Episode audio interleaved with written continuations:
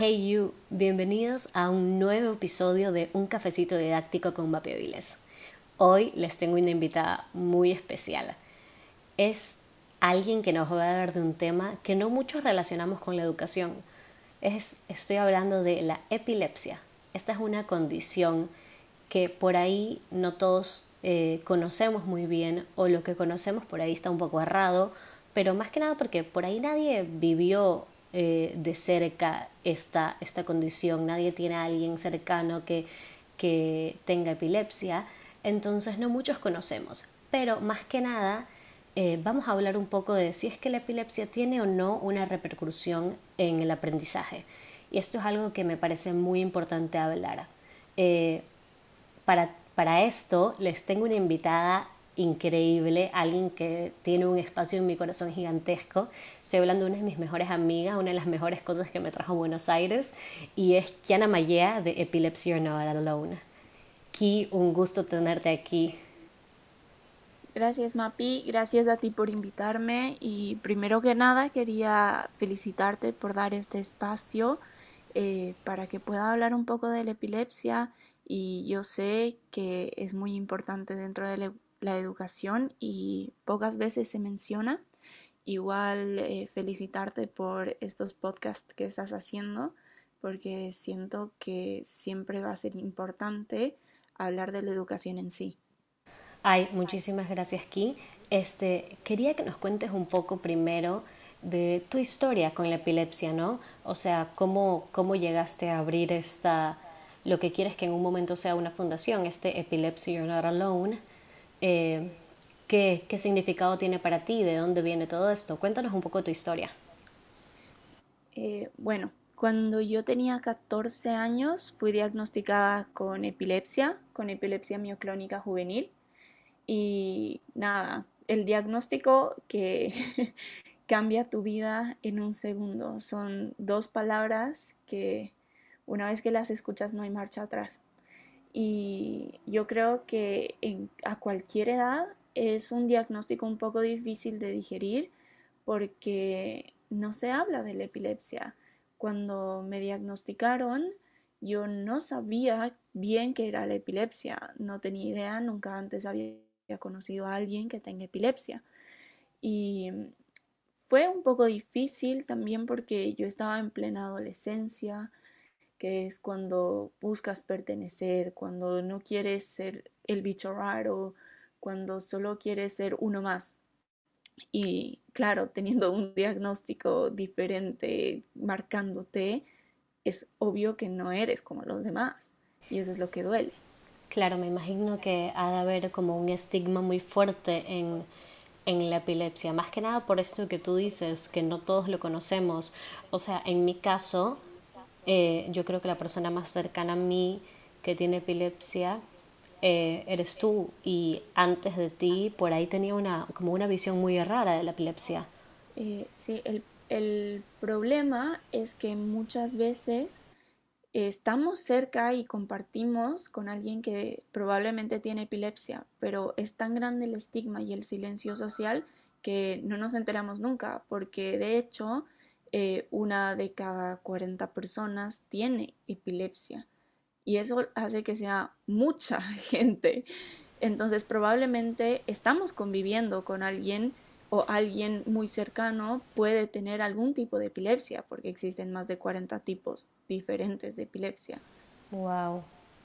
Claro, eh, sí, esa, esa cifra que nos diste es un poco sorprendente. Una de cada 40 personas eh, honestamente yo esperaba que nos lances una cifra así como una de cada 200 personas sufre epilepsia, pero eh, por el simple hecho de que no escuchamos nada sobre esta enfermedad y esta es una cifra bien alta. Sí, sí, es em, justamente son aproximadamente entre 55 y 60 millones de personas en el mundo que tienen epilepsia. Eh, pero es conocida como una condición entre comillas invisible, porque a simple vista no se ve.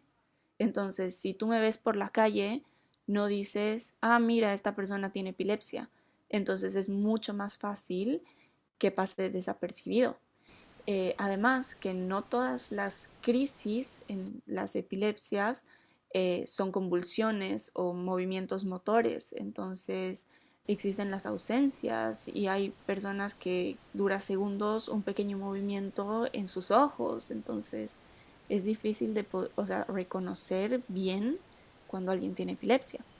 Claro, totalmente. O sea, justamente esto que tú dices, creo que muchos pensamos que la epilepsia es solo convulsiones de esas que vemos casi que en las películas eh, y por eso nadie como tiene este conocimiento tan profundo de lo que verdaderamente es la, eh, la condición de la epilepsia. Eh, te hago una pregunta aquí. ¿Tu familia cómo vivió tu diagnóstico? Bueno, la verdad es que eh, desde el momento, desde el primer momento recibí muchísimo apoyo de mi familia. Fue un poco difícil llegar a mi diagnóstico. Yo comencé a tener, bueno, mi tipo de epilepsia se caracteriza por tener mioclonías, por eso es epilepsia mioclónica, que son pequeños movimientos que duran segundos, normalmente se dan en las extremidades y en mi caso eh, en mis manos y en mis brazos, que duran segundos, entonces la gente no se da cuenta, pero yo lo siento y sé que me está pasando. Entonces yo comencé a tener estas mioclonías y yo le decía a mi familia, como me despierto y tengo como estas pequeñas convulsiones en mis manos, no sé qué son, pero mi familia no veía, no me creía, no hizo nada al respecto. Entonces llegué a pensar yo como tal vez es algo normal y yo estoy exagerando, no sé, tal vez le pasa a todo el mundo. Hasta que eh, un buen día, ya en 2010, en septiembre de 2010, estaba dando un examen de química y terminé convulsionando. Entonces, eh, nada, ya una crisis generalizada, perdí la conciencia, me llevaron al hospital me dijeron que no me podían diagnosticar porque no salía nada anormal en mis electroencefalogramas. Además que una de cada diez personas va a convulsionar aunque sea una vez en su vida. Entonces no me pueden hacer un diagnóstico por una convulsión. Un mes después volví a convulsionar y me hicieron electroencefalogramas y tampoco salía nada, entonces mi familia dijo, ¿sabes qué? Nos vamos al extranjero. Entonces en, Estados Unidos me diagnosticaron con este tipo de epilepsia y yo te digo, probablemente ahora, ya con 24 años, yo me doy cuenta que es muy posible que mi mamá se haya estado muriendo de miedo igual que yo, pero nunca lo demostró para que yo no me sienta así. Y mi papá tampoco, y mis hermanas tampoco. Es un poco más notorio en mis hermanas que sí se asustaban un poco, pero esta fortaleza de mis papás de transmitirme paz cuando probablemente ellos estaban igual que yo, porque hay mucho desconocimiento y ellos tampoco sabían qué era la epilepsia y ellos también tenían las mismas inquietudes y en Bolivia, que es de donde soy, eh, el sistema de, o sea, de salud es muy malo y la información es muy escasa, eh, escasa. Y es todavía un tabú en la sociedad, entonces fue difícil enfrentarme a todos estos miedos, más que todo mi vergüenza por, por tener epilepsia, pero mi familia siempre, siempre, siempre ha estado ahí dándome la mano, siendo mi apoyo, mi fortaleza y los días en los que yo pensaba que no iba a poder, siempre han estado diciéndome como, dale Kiana, o sea, tú eres más fuerte que esto, esto no te define y mismo mi mamá principalmente fue la que me impulsó a comenzar todo esto que es Epilepsy You're Not Alone, que nada, yo decía me siento sola, no sé qué, fueron como dos años que yo sabía que tenía epilepsia, yo decía sí, lo tengo asimilado porque tengo epilepsia, bla, pero en realidad evitaba el tema, no quería contarlo, entonces muy asimilado no lo tenía. Y un buen día decidí que no era justo que yo me sienta así, que probablemente muchas personas se sentían así como yo. Entonces ahí eh, decidí que quería hacer algo para que las personas que probablemente se sienten como yo me sentía no se sientan así, porque realmente no estamos solos y somos muchos y estamos para apoyarnos. Y a mí me daba vergüenza comenzar a hacer esto, como, ¿qué pasa? O sea, ¿qué van a decir? Que imagínate que nadie me siga la corriente y mi mamá desde el día uno me dijo, ¿sabes qué, Kiana? Con que le llegues a una persona, tu misión está cumplida. Dale. Claro, eso es algo muy hermoso en realidad, porque justo es sorprendente lo que tú me dijiste en este momento, de que tú te sentías sola, porque es, es verdad que es una, como una condición un poco tabú. La gente no quiere que, que sepan que alguien tiene esta condición por este estigma social que hay y también este estigma parte de la del poco conocimiento que hay porque cuando uno se siente ignorante ante un tema prefiere ignorar la situación estigmatizarla así no tiene la responsabilidad de eh, informarse sobre el tema no eh, sí muchas veces me tocó decirle a o sea, se me acercan muchas personas con epilepsia como a pedirme consejos, a contarme su historia y algo que repiten mucho es eh, me da pena asustar a los demás, me da pena que los demás me tengan miedo y algo que yo siempre les digo es que la gente tiende a asustarse de las cosas que no conocen y por eso hay que hablar de la epilepsia y se necesita mucha fortaleza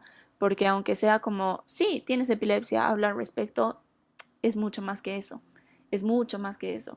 Y yo admiro a los que deciden ponerse de pie y decir, ¿sabes qué? Tengo epilepsia, la epilepsia es esto, esto, esto. Pero si no hacemos eso, la gente va a seguir como en la ignorancia. No es porque ellos deciden y, ah, gente ignorante, sino no hay, no hay de dónde aprender.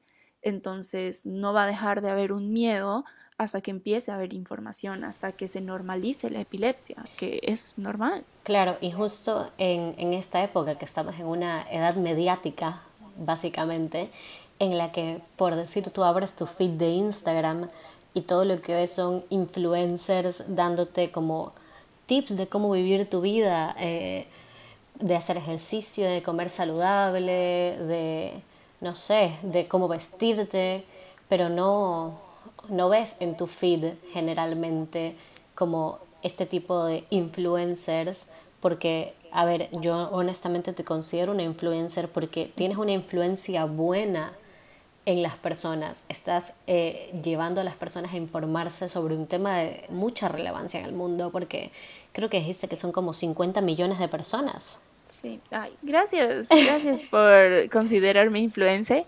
Eh, la verdad es que hace dos años, casi tres, eh, decidí pasarme a Instagram. Yo estuve en el colegio haciendo actividades como muy seguido. Eh, el Purple Day, que es el día de la toma de conciencia de la epilepsia, todo comenzó así. Y fui creciendo y luego cuando me vine a vivir a Argentina a estudiar, decidí que no quería parar ahí. Entonces comencé a subir información a Instagram, a hacer eh, también, no solo información, sino mensajes de apoyo, solidaridad y he recibido como buenas respuestas y he sentido como estoy ayudando a los demás y me gusta, no por el hecho de yo Kiana estoy creciendo, yo Kiana soy influencer, sino estoy teniendo un alcance mayor al que pensaba y eso me emociona y a veces hasta lloro de alegría porque me veo donde yo pensé que iba a estar de aquí a unos 10 años.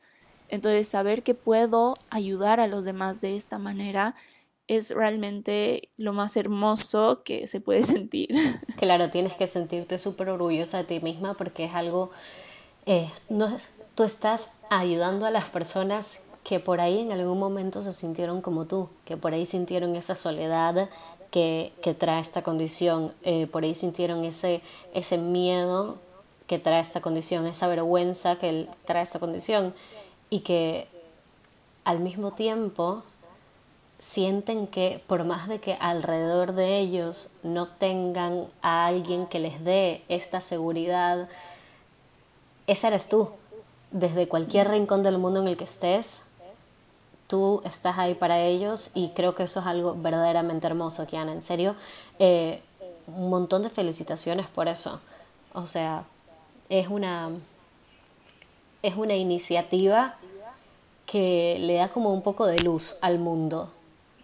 Gracias. Y, y, bueno, este, creo que tenemos que ir cortando un poco este, este episodio, pero te invito al siguiente episodio en el que quisiera que nos, que nos cuentes un poco, porque, a ver, sé que eres psicopedagoga y me gustaría que nos cuentes un poco tanto desde tu experiencia como desde lo que científicamente conoces sobre las repercusiones que tienen eh, que tiene la epilepsia en el, en el aprendizaje. Entonces espero que pronto salga el siguiente capítulo para que la gente también pueda aprender un poco de esto y más que nada eh, profesores, eh, psicopedagogos, eh, padres asimismo que por ahí tienen un, un nene que está con epilepsia y no saben que por ahí necesita un poquito más de atención en su aprendizaje. Claro. gracias, gracias a ti por invitarme de nuevo y claro, a mí también me emociona ya hacer una segunda parte y poder hablar como de esta parte que es muy escondida todavía porque no solo hace referencia a la educación en el colegio, sino a nivel universitario también, y te lo digo por experiencia y probablemente durante toda la vida. Entonces, gracias por dar la oportunidad de hacer esto en un siguiente capítulo. Exacto, sabemos que el aprendizaje nunca para y bueno, aquí muchísimas gracias por contarnos un poco de, de, tu, de tu vida, básicamente. Nos vemos en un próximo episodio por este mismo canal. Chau, chau.